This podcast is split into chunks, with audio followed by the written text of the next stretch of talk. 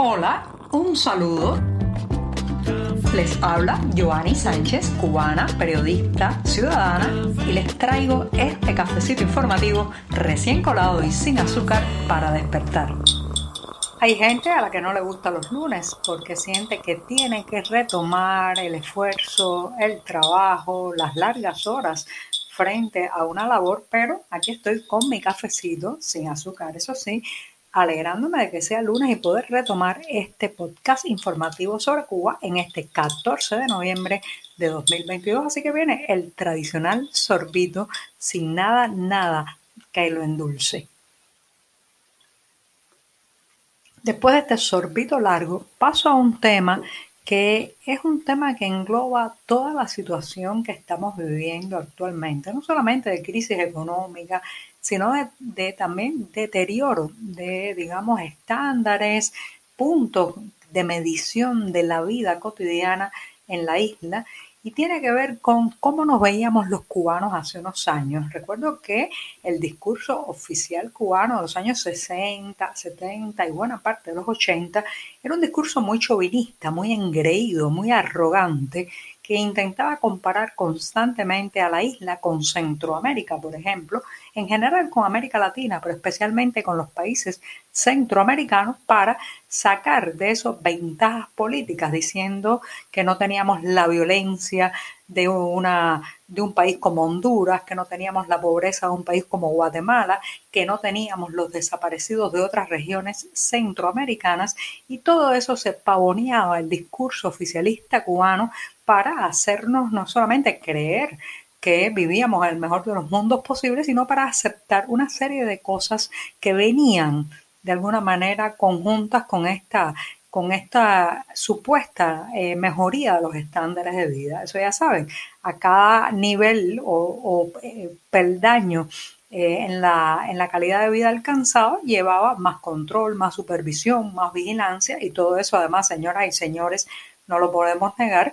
apoyado por los cuantiosos recursos, por el abultado subsidio de la Unión Soviética. Toda una burbuja que se ha deshecho, ha explotado frente a nuestros rostros y cada vez vemos en la isla más escenas que uno podría decir, wow, esta es la Centroamérica que nos contaban los discursos oficiales de los años 70 y 80. Vemos todo tipo de cosas, las peleas callejeras, el intento de linchamiento de un hombre en Centro Habana recientemente tras haber sido señalado, por ejemplo, como presunto eh, atacante o violador de una menor de edad, vemos también las personas que desaparecen, personas que desaparecen y de las que nunca más se vuelve a saber, gente que sale de su casa en una moto eléctrica y la próxima vez que lo encuentran está atado de pies, manos, con la boca mordazada y además asesinado en el camino. Y uno se pregunta, ¿en qué país estamos viviendo? ¿Qué nos separa entonces de aquella construcción del discurso eh, que emanaba de todos los digamos, los actos públicos de los altos dirigentes del Partido Comunista, donde nos hacían creer que o, elegíamos el camino que ellos nos señalaban o lo que nos quedaba era Centroamérica. Un discurso por demás muy racista, muy xenófobo, muy arrogante y muy chauvinista, que se ha dado la vuelta y ahora estamos ante la realidad de un país que tiene una economía colapsada, que las fuerzas de seguridad solo sirven para recortar los derechos de los ciudadanos, pero no pueden ni siquiera controlar lo mínimo del día a día en el funcionamiento normal ni proteger al ciudadano. Eh, una sociedad donde además las bajas pasiones, los instintos cuasi animales brotan en una carrera por la sobrevivencia y todo eso uno se pregunta, ¿tanto caminar para llegar hasta aquí? Tanto transitar, tanto esforzarse, tanto apretarse el cinturón para al final parecernos a esa caricatura que nos contaban de Centroamérica, donde además ahora mismo hay en muchos de esos países democracias imperfectas, pujantes, con traspiés, pero democracias, libertad de mercado que prueba, acierta o también puede cometer errores en algunos casos, pero ahí está. Y nosotros en el centralismo en el control y en la centroamericanización de nuestra isla. Si eres de los que te gusta estar bien informado, síguenos en 14ymedio.com. También estamos en Facebook, Twitter, Instagram y en tu WhatsApp con este cafecito informativo. Hace casi 50 días, el huracán Ian pasó por Cuba y afectó principalmente la zona más occidental de la isla, especialmente la provincia de Pinar del Río, donde todavía quedan más de 3.000 personas sin suministro eléctrico. Parecen números fríos, pero no lo son. Detrás de, ese, de esa cifra hay gente que prácticamente lleva todo este tiempo cocinando con leña o alimentándose con lo que encuentra y con las dádivas que le puede dar algún vecino, porque esta es una zona además donde la mayoría de las familias tienen que conformarse hace mucho tiempo con cocinar con electricidad, con electrodomésticos, porque no tienen suministro de gas ni de otro tipo de combustible para la cocción de sus alimentos. Así que estamos hablando eh, una zona de las más afectadas es San Juan y Martínez, la cuna del tabaco cubano, donde se supone que se cosecha eh, o se cosechaba en sus tiempos el mejor tabaco del mundo, estamos hablando de familias que han visto interrumpida su cotidianidad, su rutina y su vida, porque a partir de ahí no solamente tienen que reparar techos, levantar otra vez las casas de secado, por ejemplo, de las hojas de tabaco, eh, tratar de replantar cultivos que se perdieron, sino también llevarse algo a la boca sin electricidad, sin acceso a gas ni manufacturado ni licuado y preguntándose cuándo, cuándo esas 3.000 personas dejarán de ser un número y podrán ser gente que reciba el suministro eléctrico que hace casi 50 días perdieron. Estamos contigo de lunes a viernes a media mañana cuando el café se disfruta mejor. Comparte conmigo, con tus amigos e infórmate con este cafecito informativo.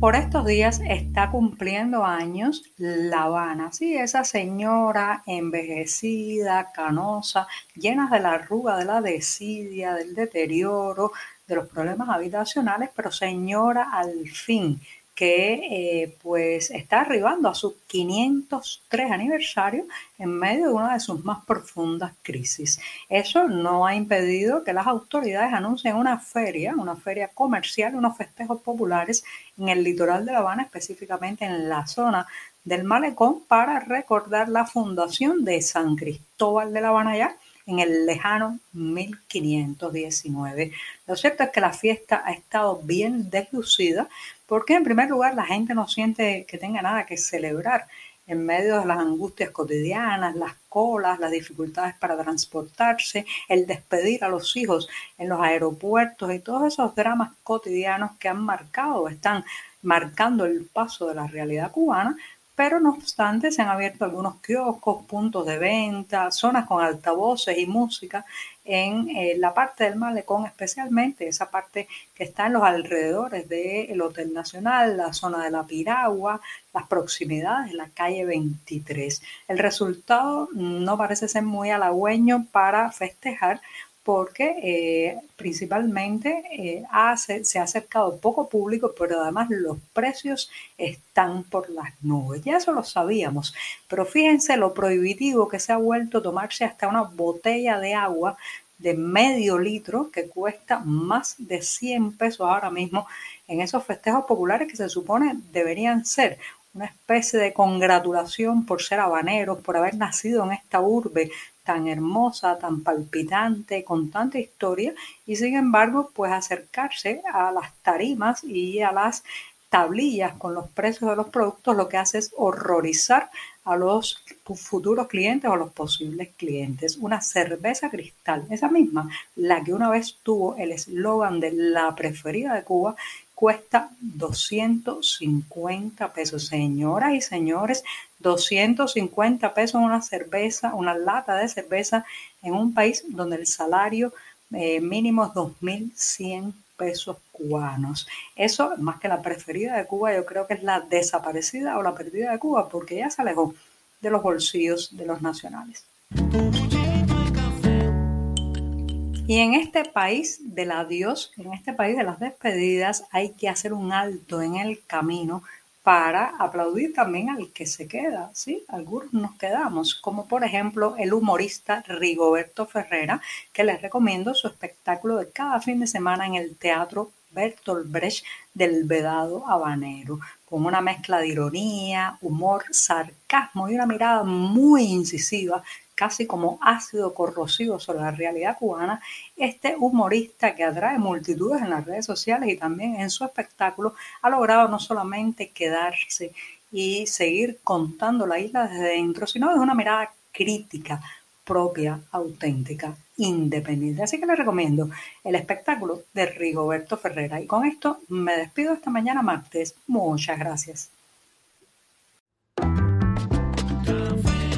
Por hoy es todo. Te espero mañana a la misma hora. Síguenos en 14medio.com. También estamos en Facebook, Twitter, Instagram y en tu WhatsApp. No olvides, claro está, compartir nuestro cafecito informativo con tus amigos.